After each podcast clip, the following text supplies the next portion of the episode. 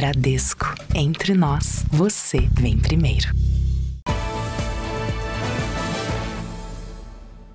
Olá, boa noite. Boa noite. Criminosos têm se passado por funcionários do Sistema Único de Saúde para invadir aplicativos de mensagens. Em São Paulo, uma mulher perdeu o número do celular depois de receber uma ligação de um estelionatário que tinha todos os dados pessoais dela. Eram quase 5 da tarde quando a Bruna recebeu a chamada telefônica. A massoterapeuta não percebeu, mas ali ela começava a ser vítima do crime. Do outro lado da linha, uma pessoa se identificou como representante do SUS, avisando que a caderneta de vacinações estava incompleta e que ela deveria tomar a quarta dose da vacina contra a Covid. Na hora eu falei: é, realmente eu não tomei a quarta dose. Ele falou: então vai chegar é, uma senha de agendamento no seu celular. Nisso, o meu celular ele ficou com a tela branca inteira. Eu repeti o número que eu estava vendo, que foi tudo muito rápido, muito sem saber, a Bruna tinha acabado de passar para o criminoso o código de verificação do aplicativo de mensagens dela, que havia sido instalado em outro aparelho. E não demorou muito para eles começarem a agir. A minha cliente estava deitada na maca, ela falou: Bru, você mandou essa mensagem agora? Na mesma hora. Eu falei: que mensagem? pedindo 450 reais por Pix. Eu falei, não. Ela falou, seu celular foi clonado. Outras amigas da massoterapeuta também receberam pedidos de depósito sob a alegação que o aplicativo do banco dela não estava funcionando. Para um dos contatos, os criminosos disseram que Bruna tinha sido sequestrada. A Josi desconfiou da história e pediu uma chamada de vídeo pelo aplicativo de mensagens. Eu, eu retornei nas duas ligações e eles não me atenderam. Foi um susto muito grande, porque é uma pessoa que a gente gosta muito. O golpe usando o nome do SUS é inédito até para quem é especialista em direito digital e crimes cibernéticos. Mas a novidade para por aí, porque o modo de agir dos criminosos já é bem conhecido. Este advogado diz que a fraude começa com o acesso ilegal aos dados de quem vai ser enganado. Os estelionatários eles tinham uma base ali com o nome, com o endereço, com as doses da vacina que ela havia tomado. Então existiu aí um vazamento, muito provavelmente, de dados, aonde foi possível realizar esse golpe. Eu só estou vivendo de camande. Eu estou tipo catatônica, assim, tipo. Eu não sei o que pensar. Nós entramos em contato com o Ministério da Saúde, mas não tivemos retorno. Veja agora outros destaques do dia. Alexandre de Moraes manda soltar o presidente do PL, Valdemar Costa Neto. Motorista atropela 30 pessoas em bloco de carnaval em Minas Gerais. Polícia investiga a morte de uma criança que caiu do prédio no Rio de Janeiro. Israel diz ter encontrado o túnel do grupo terrorista Hamas embaixo de escritório da ONU para refugiados palestinos. Nossa equipe acompanha com exclusividade o treinamento militar israelense para resgatar soldados durante confrontos. E no futebol, os gols da rodada do Paulistão e a apresentação do novo técnico do Corinthians.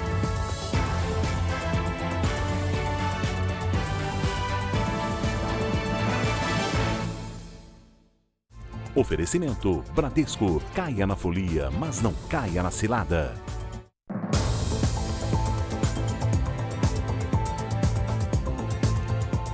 A polícia investiga a morte de uma criança que caiu da varanda de um prédio na zona oeste do Rio. Ela era filha de uma diarista que trabalhava no apartamento. Muito abalado, o pai da menina esteve no Instituto Médico Legal pela manhã para liberar o corpo da criança. Maria Clara da Silva Souza, de 3 anos, morreu depois de cair do terceiro andar de um prédio na Barra da Tijuca, zona oeste do Rio. Uma queda de aproximadamente 12 metros de altura. O resgate foi rápido. Um helicóptero do Corpo de Bombeiros chegou a pousar na avenida para prestar socorro. A nossa aeronave levou para o nosso heliponto da Lagoa. Ali a gente conseguiu transferir para uma ambulância avançada e dali ela foi levada para o Hospital Municipal Miguel Couto, ainda com vida, porém muito grave. Apesar do socorro rápido, Maria Clara não resistiu aos ferimentos provocados pela queda. A polícia investiga o caso e a principal hipótese é que tenha sido um acidente. A criança estava com a mãe, que era diarista no apartamento. A mulher deve prestar depoimento na próxima semana. Segundo o registro de ocorrência, a menina brincava na varanda do apartamento enquanto a mãe fazia faxina. O local é fechado por uma proteção de vidro e apenas uma pequena parte estava aberta. A queda teria ocorrido no momento em que a mulher precisou descer até a portaria do prédio para buscar o almoço que havia pedido. O apartamento já foi periciado. Os acidentes domésticos estão entre as maiores causas de mortes de crianças e adolescentes com até 14 anos no Brasil. Segundo dados do Ministério da Saúde, são registradas mais de 8 mil mortes todo ano no país. É importante deixar sempre um adulto monitorando 100% do tempo. Se você mora no local alto, é importante ter grades ou as redes, que dão bastante segurança. Independente se você mora no primeiro, segundo, terceiro, quarto andar, é importante ter uma rede de proteção. Quando você vai visitar alguém na, na, na visita, se existe essa rede, se não existir, deixe, fique você na varanda ou feche a varanda e garanta que ela esteja fechada durante todo o tempo que você vai ficar ou fique de forma que você não deixe a criança passar. Um homem foi preso depois de atropelar cerca de 30 pessoas em um bloco de carnaval, em Minas Gerais. O teste de bafômetro mostrou que ele dirigia embriagado. Três vítimas tiveram ferimentos graves. Testemunhas registraram o atendimento dos feridos na calçada. Juliana mora perto do local e acordou com o barulho da confusão. Quando eu abri o portão, vi um tanto de pessoas deitadas no chão, ensanguentadas, sabe? E eu não tinha visto o carro ainda. As vítimas foram atropeladas nesta avenida em São Gonçalo do Rio Abaixo, a 86 quilômetros de Belo Horizonte. Os bombeiros socorreram os feridos, inclusive o motorista do carro. Chegando no local, deparou com um veículo, né? E várias vítimas. O motorista, que estava em situação grave e estava sendo agredido por populares. De acordo com a polícia, o motorista de 44 anos conhecia as vítimas e também estava na festa. Ele disse que perdeu o controle da direção ao tentar descer a rua. Quando chegou neste ponto, o carro atingiu as pessoas que estavam no bloco de carnaval e só parou naquele portão. Quando o bloco começou a deslocar da área de concentração para a área principal do evento, que fica na praça central da cidade, as pessoas começaram a seguir um caminhão de som e ele, por algum motivo, decidiu entrar no veículo dele e se dirigir em direção à área central. Depois de ser atendido no pronto-socorro da cidade, o motorista fez o teste do bafômetro, que confirmou a embriaguez. A maior parte das vítimas foi encaminhada para hospitais da região. As pessoas em estado grave precisaram ser levadas até Belo Horizonte. Em nota, a Prefeitura de São Gonçalo do Rio Abaixo lamentou o acidente e disse que fez um esforço com a Secretaria de Saúde para garantir a transferência de feridos, já que os hospitais estão lotados devido aos casos de dengue. O motorista recebeu voz de prisão por dirigir embriagado e também será investigado por lesão corporal. A polícia do Rio de Janeiro encontrou o carro do ator Edson Caldas Barbosa, que está desaparecido desde a semana passada. O veículo foi localizado na cidade de Queimados, na Baixada Fluminense. Após uma perícia, os policiais identificaram marcas de tiros e vestígios de sangue no carro. Edson Caldas Barbosa, que fez parte do elenco da novela Gênesis da Record, foi visto pela última vez há uma semana. O ator também trabalhava como entregador de aplicativo. A Câmara dos Deputados aprovou esta semana um projeto de lei que proíbe a venda e o uso de linhas cortantes em pipas. A proposta, que ainda precisa passar pelo Senado, prevê multa e até a prisão de quem for flagrado com este tipo de material. Essas imagens mostram o momento em que uma motociclista é atingida por uma linha de pipa cortante em Campo Grande. Ela teve um corte profundo no pescoço, mas sobreviveu. Já a esposa do Éder não teve a mesma sorte. A enfermeira Kátia Pavanelli tinha 34 anos e morava em Três Lagoas, interior de Mato Grosso do Sul. Após ter o pescoço cortado por uma linha quando andava de moto, Kátia ainda tentou buscar socorro, mas não resistiu. Você tenta levantar de manhã, tenta buscar aquela força onde você não tem. Então, para mim é um vazio, para mim é uma dor e não sei quando que vai passar, quando que vai diminuir. O fio cortante, quando não é comprado, é produzido de forma artesanal, numa mistura de vidro com cola. A linha de cerol ou linha chilena, como também é conhecida, geralmente é usada em disputas de pipas. Vence quem conseguir cortar no ar a linha do adversário. Apesar dos riscos e diversos casos que terminaram em morte, O país não tem nenhuma lei que reprima o uso da linha cortante em pipas. Apenas legislações nas esferas estadual e municipal tratam do tema. Mas um projeto, já aprovado na Câmara dos Deputados, prevê punições rígidas para quem usa, vende ou fabrica este tipo de produto. No caso dos fabricantes e comerciantes, a multa pode chegar a 30 mil reais. Além de ter o estabelecimento fechado, os proprietários podem ser punidos com prisão de 1 a 3 anos. Se a linha cortante for apreendida com o menor de idade, a multa para os pais ou responsáveis pode chegar até 40 salários mínimos e dobra em caso de reincidência. Para virar lei, o projeto precisa passar pela votação no Senado e depois ser sancionado pelo presidente Lula. Com essa lei sendo aprovada em nível nacional, além dela manter um padrão, né, unificar em nível nacional uma lei única para você poder né, fazer a tipificação desse crime, dessa utilização desse material, com certeza irá facilitar e muito. Né? Quando você tem uma lei mais severa, mais rígida, você tem uma intensificação maior nessa fiscalização. A marca que o Arthur, hoje com 10 anos, traz no pescoço é resultado de um corte com linha de cerol quando era mais novo. Um drama que a avó não consegue apagar da memória. Porque essa linha aí é perigosa. Onde ela vai, ela corta mesmo.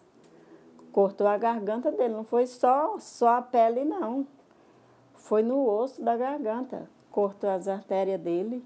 Por isso que eu falo, ele foi um milagre.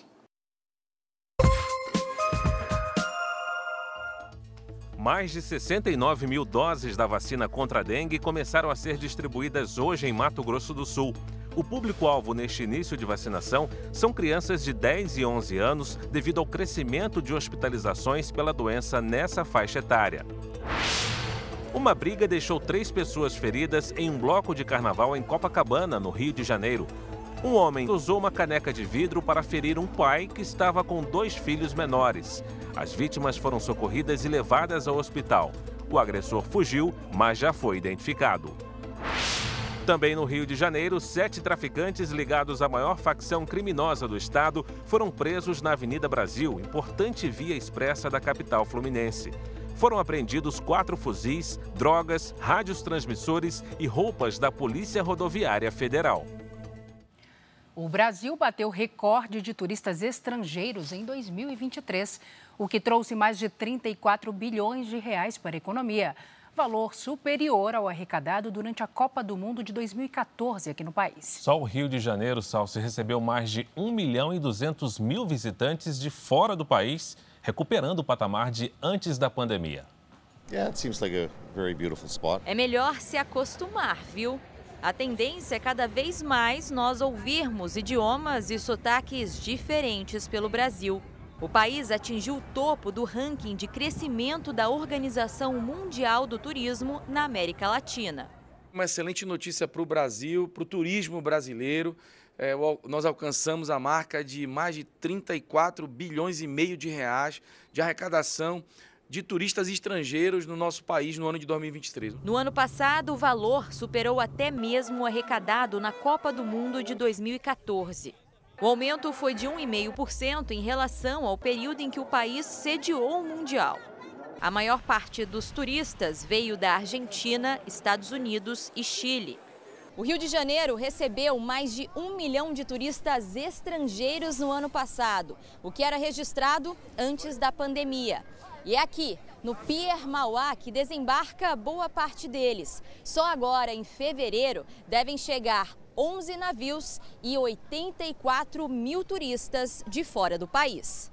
E esses turistas estrangeiros, né, ainda mais nessa, nessa dinâmica que eles estão fazendo esse ano, por exemplo, de ficar mais tempo no Rio de Janeiro, são excelentes, que em vez de gastarem na cidade um, dois dias, eles têm gasto dois, três, quatro dias. Né? Além de receber turistas de fora, muitos brasileiros também procuram a cidade maravilhosa.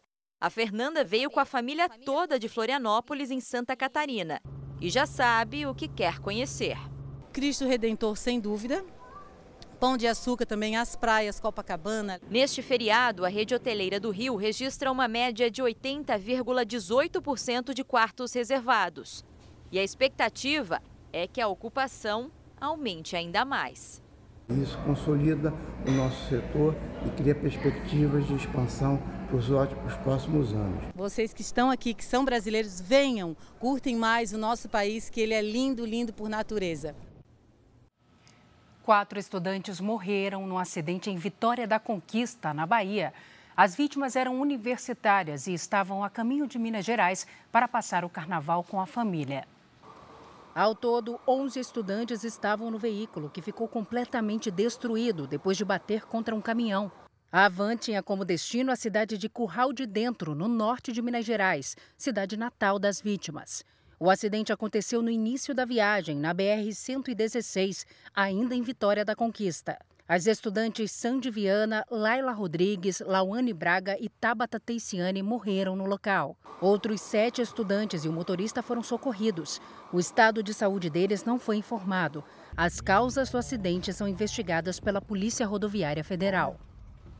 Durante o carnaval, o que é festa para muita gente se transforma em dor de cabeça para os moradores do entorno dos blocos. A sujeira deixada nas ruas, como latas, garrafas e embalagens, é a principal reclamação. Só hoje, 57 blocos de carnaval desfilaram pelas ruas de São Paulo. Até o fim de semana que vem, serão mais de 460. O público estimado é de 15 milhões de pessoas. 663 toneladas de lixo foram recolhidas nas comemorações do ano passado. A solução é as pessoas entenderem que uh, o lixo não desaparece. Se nós não tivermos essa sorte de ser coletado e disposto adequadamente, ele vai cair numa rede de drenagem que vai chegar no rio, que vai chegar no, no, no mar. Lá ele vai poluir. As equipes de limpeza da prefeitura acompanham os blocos e recolhem o lixo deixado no percurso, mas os moradores reclamam dos resíduos que ficam nas ruas ao lado. O entorno onde foi teve o carnaval, os blocos, fica tudo sujo, porque o pessoal sai da, da via e joga, está descendo para para outro bloco, alguma coisa semelhante, e vão jogando, tudo que é tipo sujeira, entendeu? Tanto garrafa quanto saco de, de bolacha, é o que eu mais recebo de demandas, de reclamações, é o lixo. Mesmo onde os garis já passaram, sempre sobra alguma sujeira presidente da Associação do Bairro do Bexiga, região tradicional do carnaval paulistano, também reclama do posicionamento dos banheiros químicos.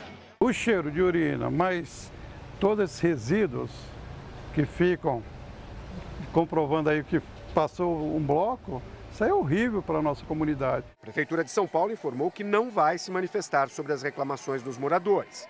Onde há concentração de pessoas, tem impacto, mas a educação de cada um pode diminuir as consequências. Muita gente jogando muito lixo ao mesmo tempo num curto espaço de tempo. Então não tem como só resolver isso se as pessoas não tiverem educação. Né? Você não pode descartar lixo na rua, fora de lixeira, porque te incomoda carregar um quarteirão, um, um saquinho de alguma coisa. É, esse é o, é o fundamental para a gente resolver isso daí. A Organização das Nações Unidas voltou a ser envolvida em uma polêmica na guerra entre Israel e o grupo terrorista Hamas o exército israelense encontrou um túnel dos terroristas embaixo da sede da ONU, na cidade de Gaza. Israel mostrou um mapa com uma projeção do túnel. Além de passar debaixo do prédio da ONU, que prestava assistência a refugiados palestinos, o túnel também fica perto de uma escola. Uma estratégia dos terroristas do Hamas para evitar bombardeios na região. O grupo tem usado civis como escudos humanos. As forças de defesa de Israel mostraram que a estrutura contava com eletricidade, sistemas de segurança e painéis de controle. O exército acredita que o local era usado como uma base de onde os terroristas comandavam ataques contra o território israelense. A ONU diz que o prédio foi desativado depois dos atentados de outubro e pediu uma investigação independente. Essa agência humanitária das Nações Unidas já era alvo de críticas desde o mês passado, quando a organização demitiu 12 funcionários suspeitos de envolvimento nos ataques terroristas que deram início à guerra. Vários países suspenderam o financiamento à organização. Ainda na faixa de Gaza, o corpo de uma menina de seis anos foi encontrado hoje pela família, 12 dias após a garotinha ter pedido ajuda por telefone à organização humanitária Crescente Vermelho Palestino durante um tiroteio. A ligação durou três horas. Hind Rajab estava neste carro com dois tios e três primos que tentavam fugir da cidade de Gaza. Todos morreram, mas as circunstâncias das mortes ainda não estão claras. Enquanto o novo acordo de cessar-fogo é negociado, as ofensivas contra o terrorismo em Gaza prosseguem. O primeiro-ministro israelense Benjamin Netanyahu determinou que o exército retire os civis da região antes de novas ofensivas. As operações têm como objetivo destruir bases terroristas e libertar os reféns. Em Tel Aviv, houve manifestações pedindo que todos os sequestrados sejam trazidos de volta para casa. E a luta de Israel contra o terrorismo vai além da faixa de Gaza. No norte do país, na fronteira com o Líbano, as forças de defesa combatem outro grupo terrorista, o Hezbollah. Nossa equipe acompanhou o treinamento do exército israelense para o resgate de militares feridos. Uma missão em que cada segundo pode fazer a diferença. Em terra, no ar Equipes prontas para entrar em ação e salvar soldados no meio do fogo cruzado. Os vídeos feitos na faixa de Gaza mostram momentos de tensão após soldados serem feridos em confronto com terroristas. Segundo as forças de defesa de Israel, desde o início da guerra em Gaza, mais de mil militares feridos foram resgatados por helicópteros do exército. As ações de salvamento são feitas por equipes formadas por médicos e homens treinados para missões de resgate em meio aos conflitos. Nós acompanhamos um dos treinamentos no norte de Israel em uma zona militar. As simulações têm um objetivo claro: gastar o menor tempo possível com a aeronave em solo em zonas de conflito. O tempo é o fator mais importante aqui. A comunicação com a equipe médica que está no ar é feita por rádio. Um sinalizador é usado para indicar o local exato do salvamento. O trajeto até lá é calculado com cuidado para evitar novos ataques. Agora é uma corrida contra o tempo. Assim que o helicóptero pousar, a equipe aqui em solo tem apenas 60 segundos para concluir a operação e transportar o soldado ferido até a aeronave. Uma zona de conflito, cada segundo é decisivo no salvamento. Too many people have been killed. Muitos civis e militares estão morrendo, mas eu também posso dizer que muitos que no passado não sobreviveriam, sobreviveram por causa da tecnologia, por causa das equipes de salvamento que estão agindo rápido para transportá-los até hospitais. A Noa é médica e se alistou há pouco tempo, antes do conflito em Gaza começar. Ela faz parte do grupo de salvamento que atua no norte do país, onde o Hezbollah, grupo de rebeldes que apoia o Hamas, tem usado mísseis e foguetes para atacar Israel. A NOA usa uniforme militar, assim como os outros soldados, também usa armas, mas além disso, ela carrega suprimentos para salvar vidas. A NOA é uma médica, ela vai mostrar aqui para gente o que mais ela tem aqui no, no uniforme. So, what else you have here in your uniform, like the medical supplement? So I have my scissors right here and two tourniquets. One of them. Ela está dizendo que tem uma tesoura, tem um torniquete. You can see that I have here bandages bandagens também. É muito bom fazer parte da equipe médica, assim como do batalhão. É um momento único. É difícil para todos, mas eu tento concentrar nas coisas boas. Veja a seguir: preso em operação da Polícia Federal nesta semana, presidente do PL, Valdemar Costa Neto, tem liberdade provisória concedida. Tensão no Corinthians. Novo técnico é apresentado sob forte pressão da torcida.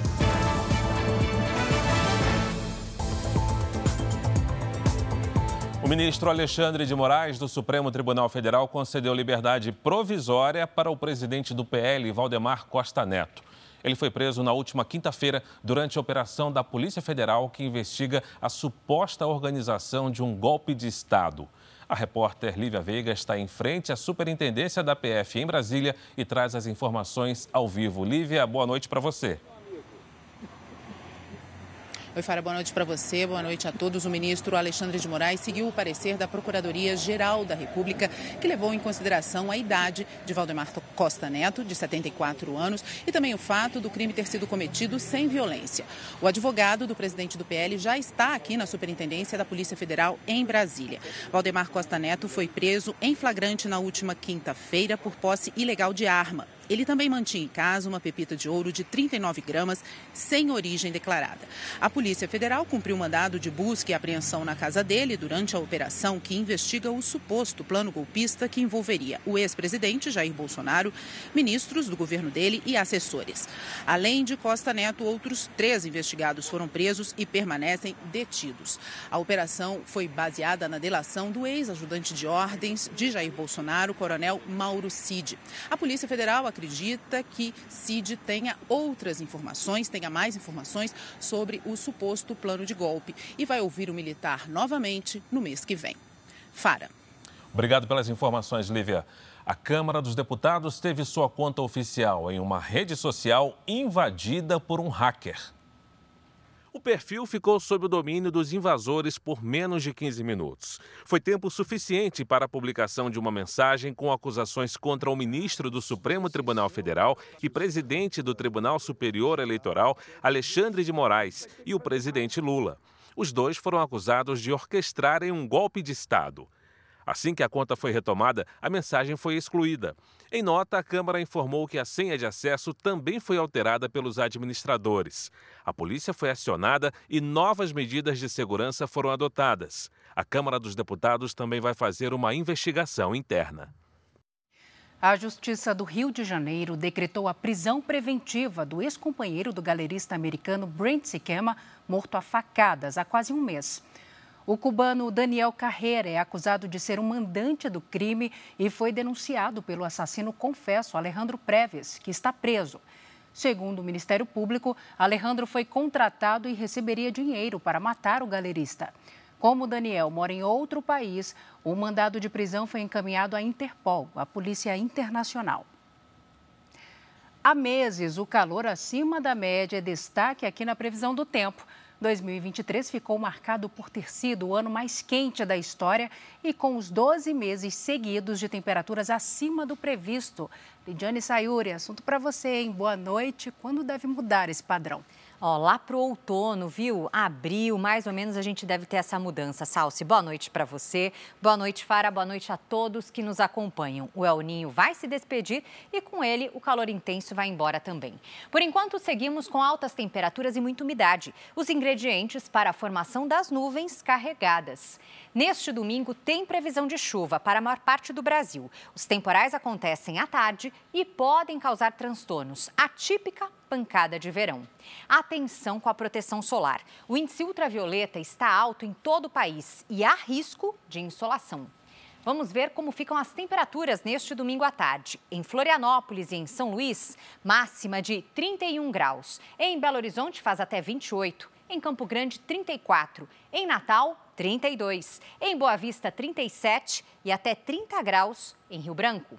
As capitais que devem registrar os maiores volumes de chuva são Manaus, Cuiabá, Brasília, que teve várias ruas alagadas com um temporal na sexta-noite, e Palmas. A quantidade de água só vai baixar a temperatura na capital federal. Neste domingo, a máxima é de apenas 23 graus. A gente abre o Tempo Delivery com o Lucas de Cruzeiro, em São Paulo. Lidiane. Vamos lá, Fara. Oi, Lucas. Boa noite para você. Olha, até terça-feira segue o roteiro de bastante calor com pancadas de chuva à tarde e à noite. Neste domingo faz até 33 graus. Na segunda, 34 e olha só, a terça será ainda mais quente com 35. Tem ainda a Maria, que é de São Luís do Maranhão. Maria, aqui na nossa tela, seja bem-vinda ao nosso Tempo Delivery. A chuva por aí só serve para aumentar a sensação de abafamento. Nos próximos dias, pode chover a qualquer hora e a temperatura fica perto dos 30 graus. Previsão personalizada para qualquer cidade do Brasil e do mundo é aqui no Tempo Delivery. Mande seu pedido pelas redes sociais com a hashtag você no JR. Salce Fara, bom domingo. Para nós, Lid. Obrigada. Para você também, Lid. Vamos acompanhar agora os destaques do Domingo Espetacular. Os bastidores do julgamento que atraiu a atenção do mundo. Depois de mais de um ano preso, Daniel Alves senta no banco dos réus e conta uma nova versão para se livrar da acusação de estupro em uma casa noturna. Essa é uma das estratégias para tentar aliviar a pena. Qual será o destino do jogador, hein? Que já foi ídolo do futebol. O Domingo Espetacular vai à Bolívia mostrar a caravana da beleza que mutilou dezenas de brasileiras. A empresa prometia tratamentos estéticos, mas as pacientes dizem que foram vítimas de erros médicos. Tem alerta. A gente mostra como criminosos convenceram o funcionário de uma grande empresa a desviar milhões criando um robô virtual igualzinho aos chefes dele. E agora, como saber se a pessoa que você vê e ouve não é também uma inteligência artificial programada para roubar? A expressão também, ele está ele, ele tá fazendo também? Não é só a boca. Não, não é só a boca. A pizza bem diferente que tem conquistado fãs. Uma receita que faz centenas de pessoas formarem filas nas ruas todos os dias. E você vai se surpreender ao descobrir que a pizza leva apenas três ingredientes. E um deles, mais comum do que muita gente imagina, é no Domingo Espetacular. Um pouco mais tarde, às 8 horas da noite. Veja a seguir a renúncia da presidente da Hungria pressionada após dar indulto a um homem envolvido com pedofilia. Agricultores usam abelhas domésticas para aumentar a produção de soja em lavouras do Rio Grande do Sul.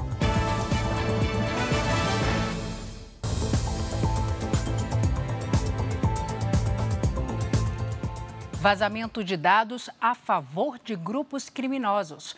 Uma família foi vítima de um crime que começou desta maneira, com mensagens no celular repletas de informações pessoais. E foi através de uma falsa entrega em casa que a quadrilha conseguiu zerar a conta bancária da família. Foi numa mensagem recebida pelo celular que tudo começou. No texto estava escrito o nome do hospital, o nome completo do paciente e a data exata do dia do exame realizado. Todas as informações estavam corretas. E para completar, a mensagem dizia que o resultado precisava ser entregue com urgência. Eu fiquei preocupada, lógico, né? Porque se trata de doença, né? E automaticamente eu aceitei que eles viessem entregar os exames aqui. O valor da entrega era acessível, R$ 6,99. A câmera de segurança do prédio registrou o momento em que o entregador chegou trazendo um envelope na mochila. Ele mantém o capacete na cabeça para evitar ser identificado. O rapaz pega uma maquininha e começa a realizar diversas transações com o cartão da vítima após ela digitar a senha, alegando problemas para concluir o pagamento. Desconfiada, a mulher pede para ver o valor na tela. É nesse momento que o falso entregador foge pela calçada. Eu percebi que ele começou a digitar muitas vezes, né? Eu olhei do lado, quando eu vi que tinha uma outra pessoa, um outro motoboy, e dali eu já percebi eu tentei puxar a maquininha, né? Aí ele, só que ele puxou, ele ficou com, com a maquininha e eu puxei o cartão. Eu gritei pro porteiro, abre o portão, que eu caí num golpe. O casal, que não quer ser identificado, foi até o banco para tentar reverter o prejuízo. Mas era tarde demais. O criminoso havia zerado tudo que tinha na conta. Consegui bloquear, mas eu já tinha visualizado de que já tinha feito o saque já. Eu já vi que já tinha, já ia limpado minha conta, levaram tudo. O golpe do entregador acontece quando as quadrilhas conseguem informações da vida das vítimas e criam histórias para convencê-las a efetuar os pagamentos. As mentiras são tão convincentes que muitas vezes as vítimas acabam se esquecendo de adotar alguns cuidados. E é aí que está o perigo. Eu sempre tomo muito cuidado com esse, com esse negócio de usar cartão. Mas como? É foi de um local que ele fez o exame. E sobre doença, a gente parece ficar meio. não pensa, né? Segundo especialistas, alguns cuidados devem ser tomados em situações como essa. Como, por exemplo, nunca entregar o cartão a ninguém. Sempre conferir o valor que aparece no visor da máquina antes de digitar a senha.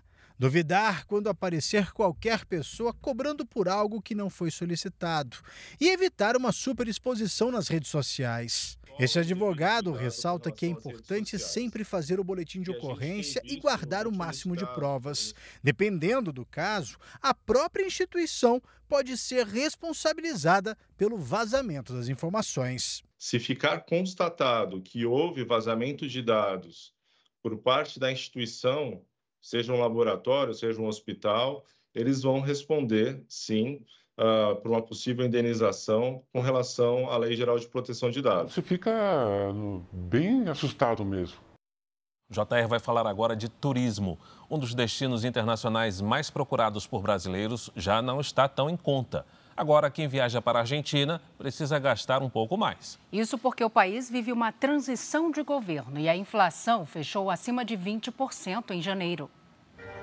Esse casal do interior de São Paulo comprou o ingresso para esse show de tango, com direito a empanadas e vinho, por 84 mil pesos.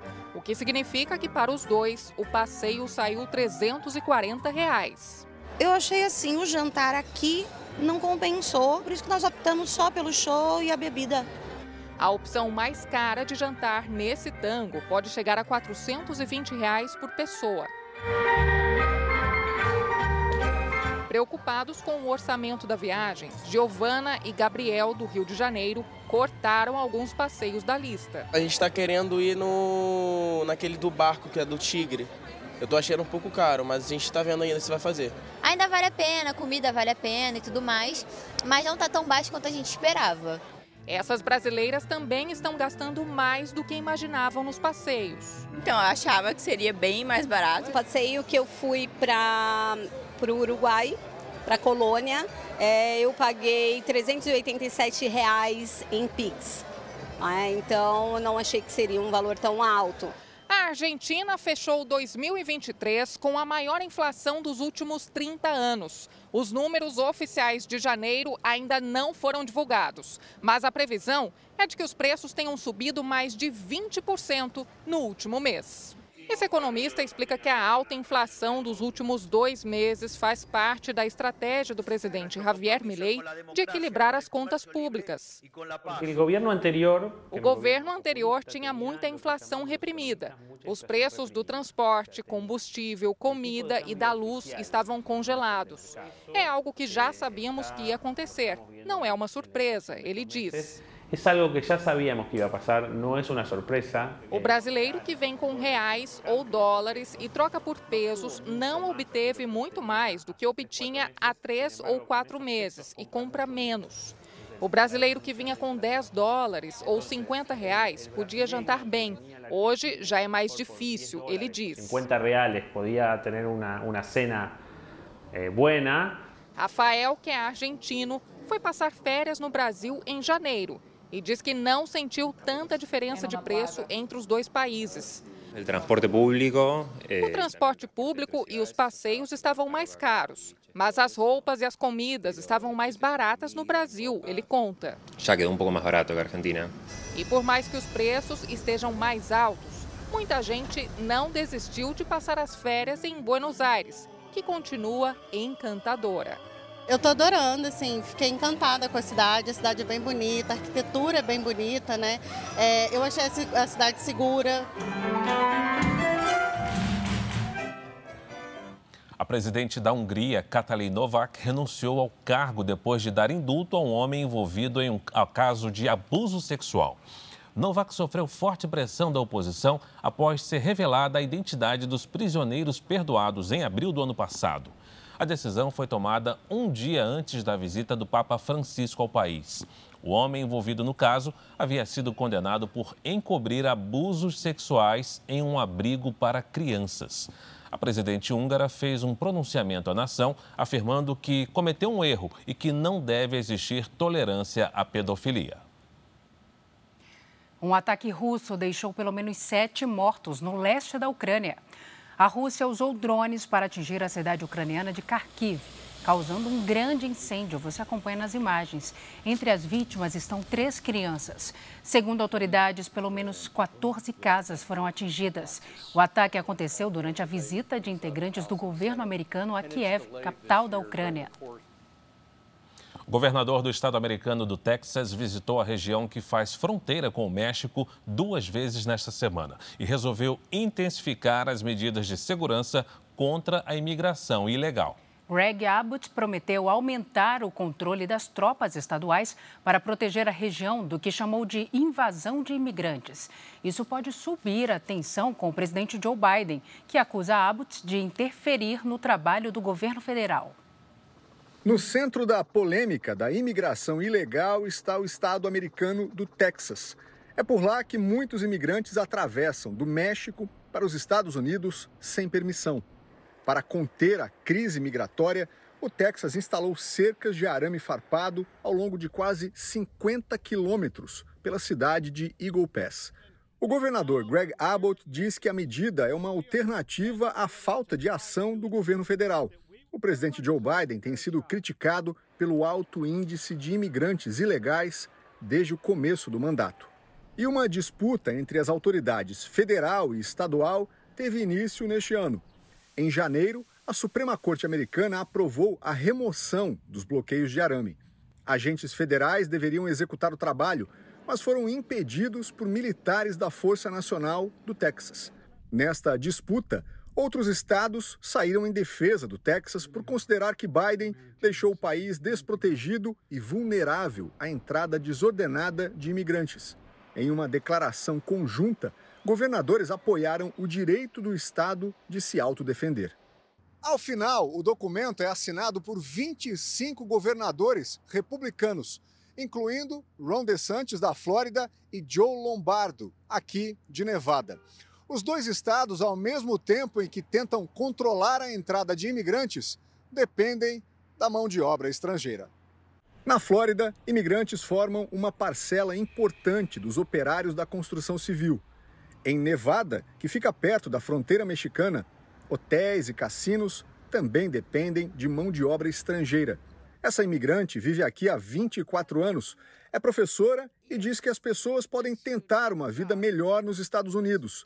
Mas para isso, há regras e elas precisam ser respeitadas. We have to follow rules. Além do presidente Biden, o secretário de Segurança Interna dos Estados Unidos, Alejandro Mayorkas, é alvo de críticas. Deputados republicanos tentam retirá-lo do cargo. De volta ao Brasil, um dos alimentos mais consumidos no país, o arroz, está pesando no orçamento doméstico. Em dezembro, o produto atingiu o maior valor em 18 anos e a previsão de queda dos preços é só a partir de julho. Ele é o queridinho nos pratos do brasileiro e, junto com o feijão, então, forma uma combinação perfeita. Essencial, arrozinho e feijão, todo dia a gente quer comer o arrozinho com feijão, né? É a melhor combinação que tem. Mas garantir o arroz durante as refeições está cada vez mais caro. Nossa, tá salgado demais. Aumentou bastante. Esse aqui ele tá 35, quase 36 reais, o mais barato. O pacote de 5 quilos de arroz ultrapassa os 30 reais em diversas cidades do país. Um valor que não era observado desde o auge da pandemia. De acordo com o IBGE, de janeiro a dezembro de 2023, o alimento teve alta de 24,54% em comparação a 2022 na contramão da média dos preços dos demais produtos da cesta básica, que recuou 0,52%. Muitos produtores abandonaram a cultura e foram para outras culturas mais rentáveis. Resultado: a produção diminuiu, o consumo se manteve e a gente ainda teve boas exportações de arroz no ano passado. As chuvas e ciclones que atingiram o Rio Grande do Sul, principal produtor do cereal no Brasil, atrapalharam a colheita e atrasaram o plantio da próxima safra.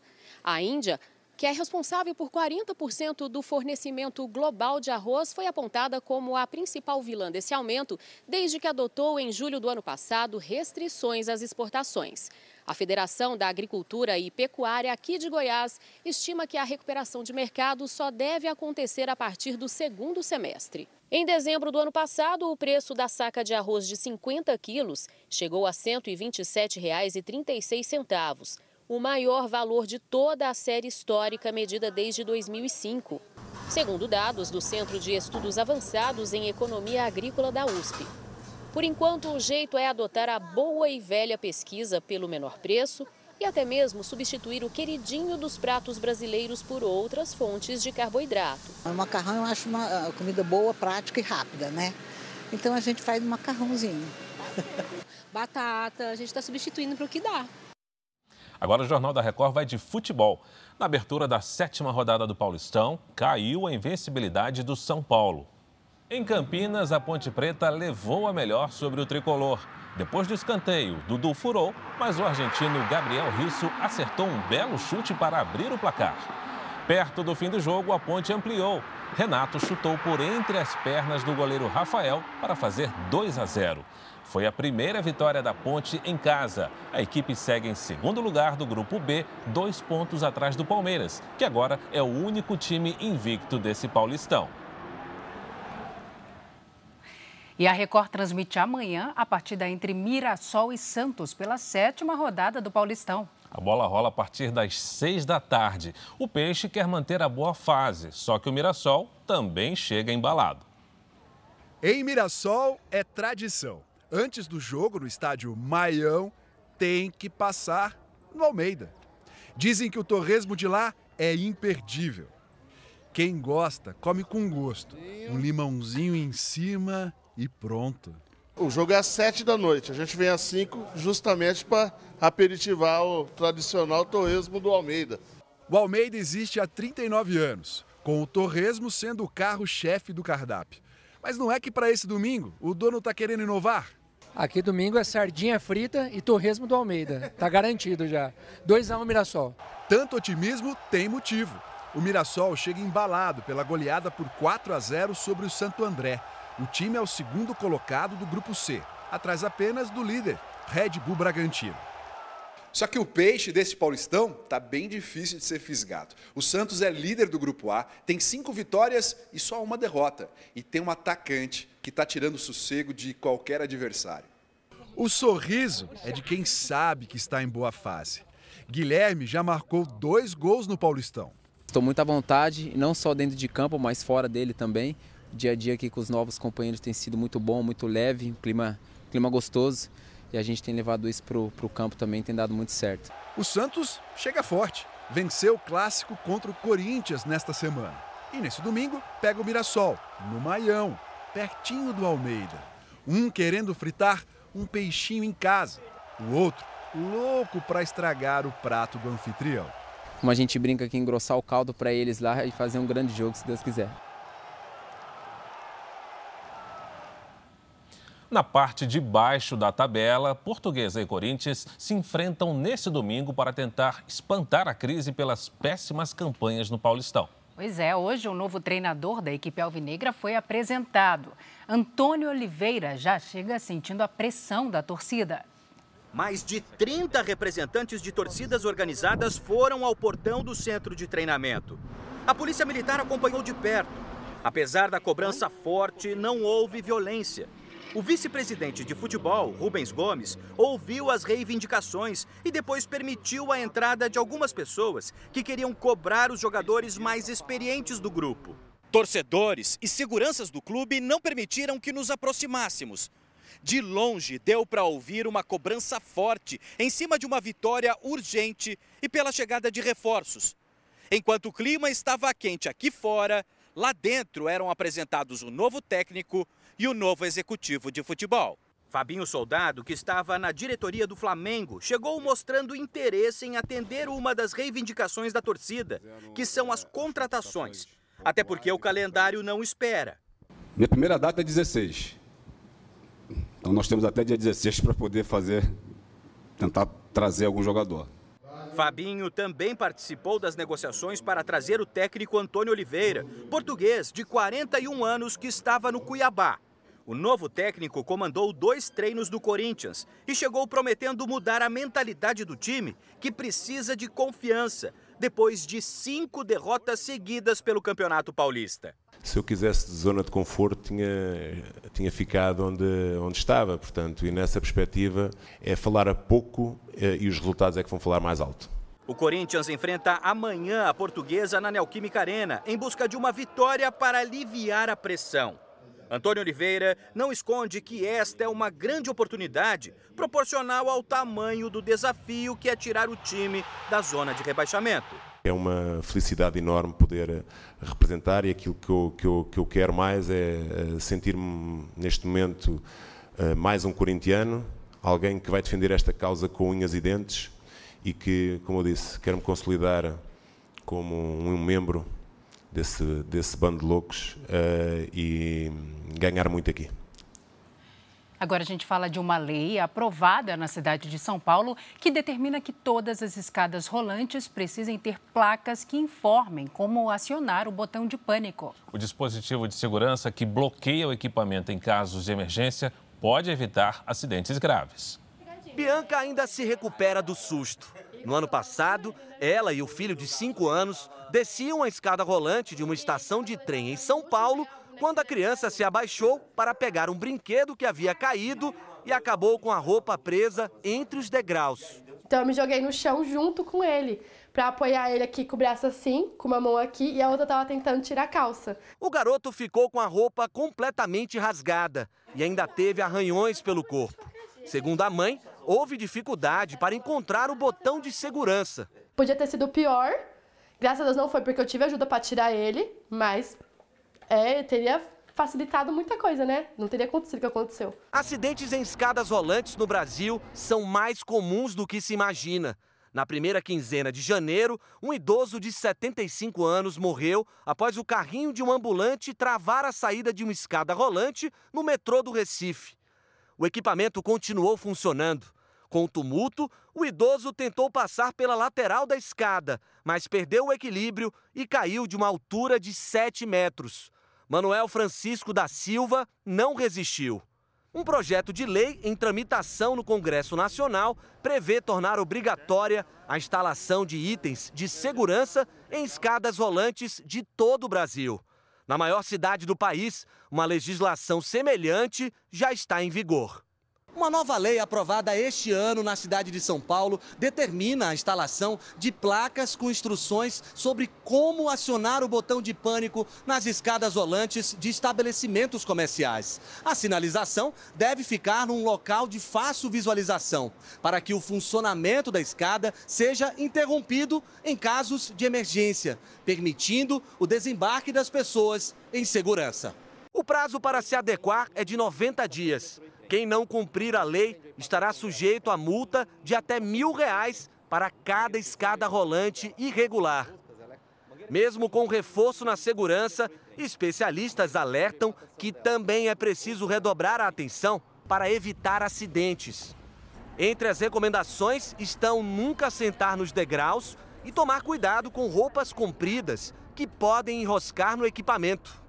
A gente conta, assim, tanto com a vigilância dos estabelecimentos para que esses botões sejam utilizados de maneira correta sempre, e, por óbvio, a gente conta também com a população, educação da população para que não use esse botão de maneira indevida.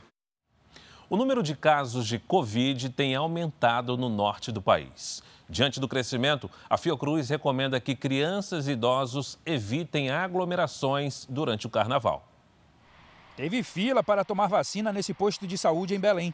A Camila trouxe o filho para reforçar a imunização. É preciso que os pais venham, assim como eu estou vindo agora, fazer esse reforço com meu filho. Não só isso, mas também atualizar o esquema vacinal dele, que é de muita importância. A Fundação Oswaldo Cruz alerta para o aumento no número de casos da Covid-19 na região norte.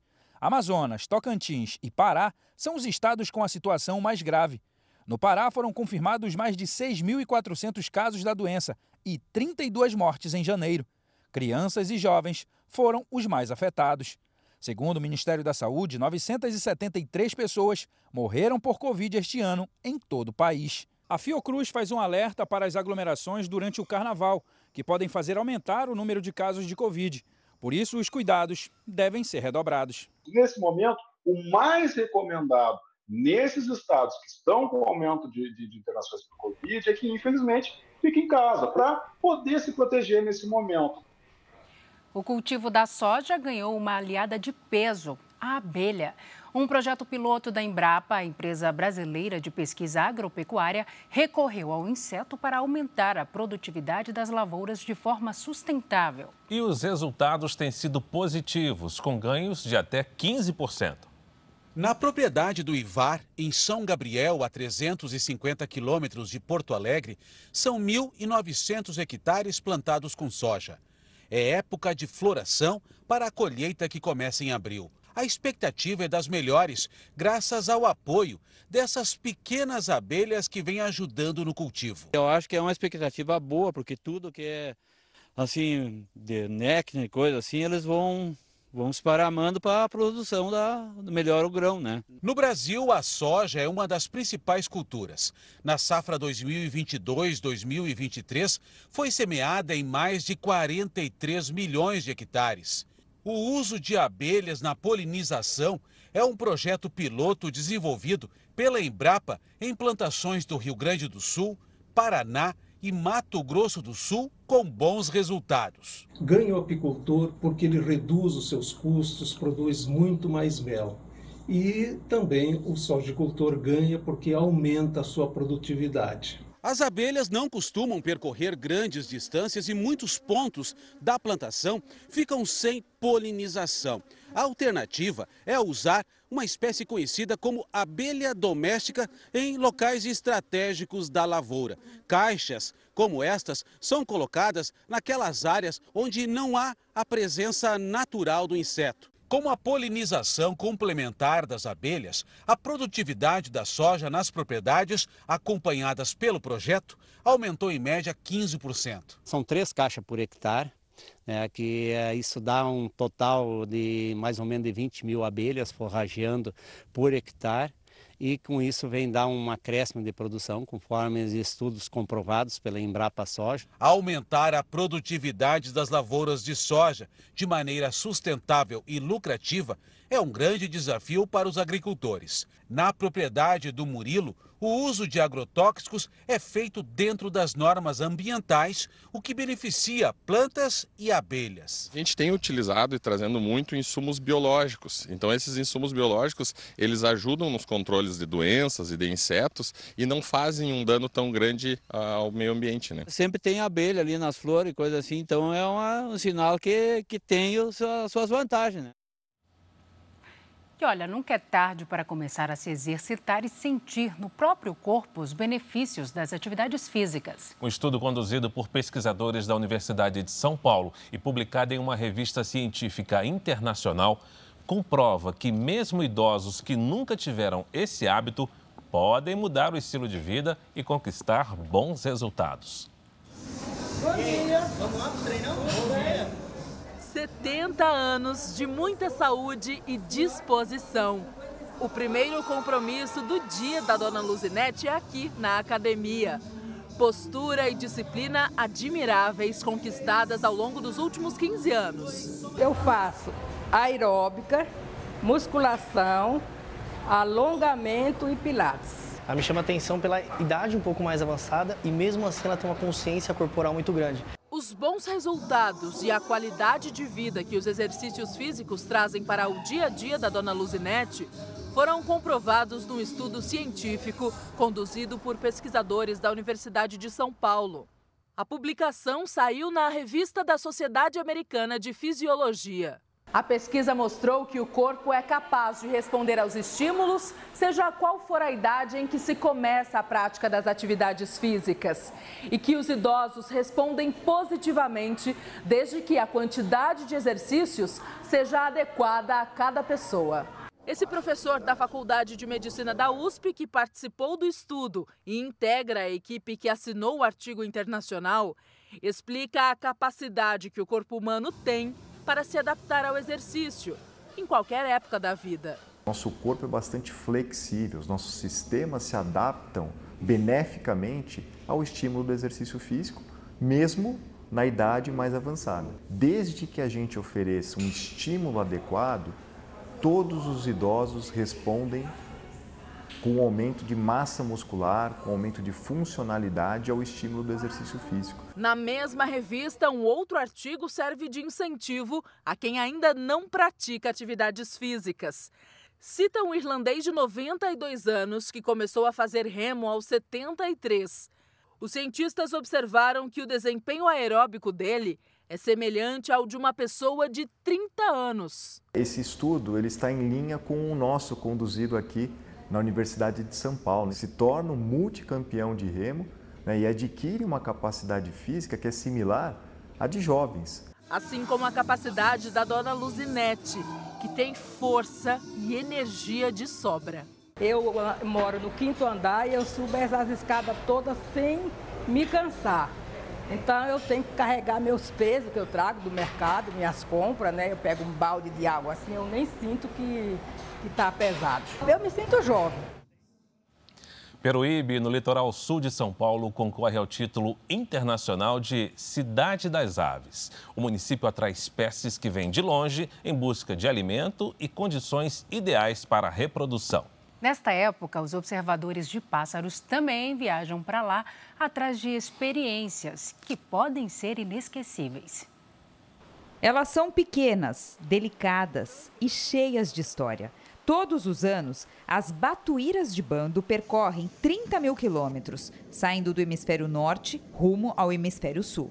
Nessa época, procuram descanso em praias brasileiras, como a de Peruíbe, no litoral sul paulista. É aqui que elas juntam energia, elas comem bastante, elas dormem, para depois poderem voltar para o Polo Norte em maio. Então, essa área é um restaurante enorme para elas, um dos poucos locais no litoral de São Paulo onde elas podem descansar em paz, sem perturbação humana. No mundo todo, a população de aves migratórias é cada vez menor. A Grácia e o Anselmo observam e contam as espécies que passam aqui pela praia. Poder entender um pouco né, da, do, sobre os pássaros migratórios e poder tentar passar essa informação para outras pessoas, né? Educação, né? Eles são voluntários de um censo de aves feito em diferentes países. Observadores, como eles, seguem a mesma metodologia de contagem em outras regiões, para ao final saberem quantas aves migratórias circulam por aqui. Esses censos para conhecer um pouco mais sobre a dinâmica de, das populações também.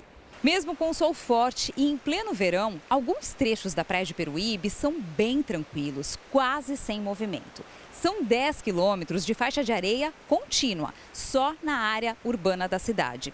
Por causa dessa geografia, o lugar é escolhido por muitas espécies de aves. Não à toa, Peruíbe está concorrendo a um título internacional que nenhum outro município brasileiro tem: Cidade das Aves. Sandra registra a diversidade de pássaros da região em forma de arte. Tem alguma técnica para fotografar as aves? Eu acho que paciência, né, principal, é saber lidar com frustração e ter o tempo da ave, né? Você tem que esperar quando ela se posiciona na luz certa. Às vezes você vai fotografar, ela vai embora e você tira foto do galho. Com a mesma paciência e dedicação, Bruno e Karina estudam as aves limícolas, que são essas de pernas longas e que vivem em ambientes úmidos. Os dois também participam da campanha para Peruíbe virar a cidade das aves. Você tem que ter grupos de observação de aves, você tem que ter áreas verdes e Peruíbe tem diversas unidades de conservação. O último que faltava era termos uma ave símbolo. E agora teremos uma ave símbolo que nos representa. O anúncio da ave símbolo será em breve. Até a filha do casal tem nome de ave, Quetzale. E ela já tem a espécie preferida para representar Peruíbe. É pateira de pavo vermelho. O Jornal da Record termina aqui. A edição de hoje na íntegra e a nossa versão em podcast estão no Play Plus e em todas as nossas plataformas digitais. Fique agora com a segunda parte do Cidade Alerta, edição de sábado, com a Patrulha do Consumidor. E logo após tem Super Tela com o filme O Vizinho. Imperdível, viu? Boa noite para você. Uma excelente noite.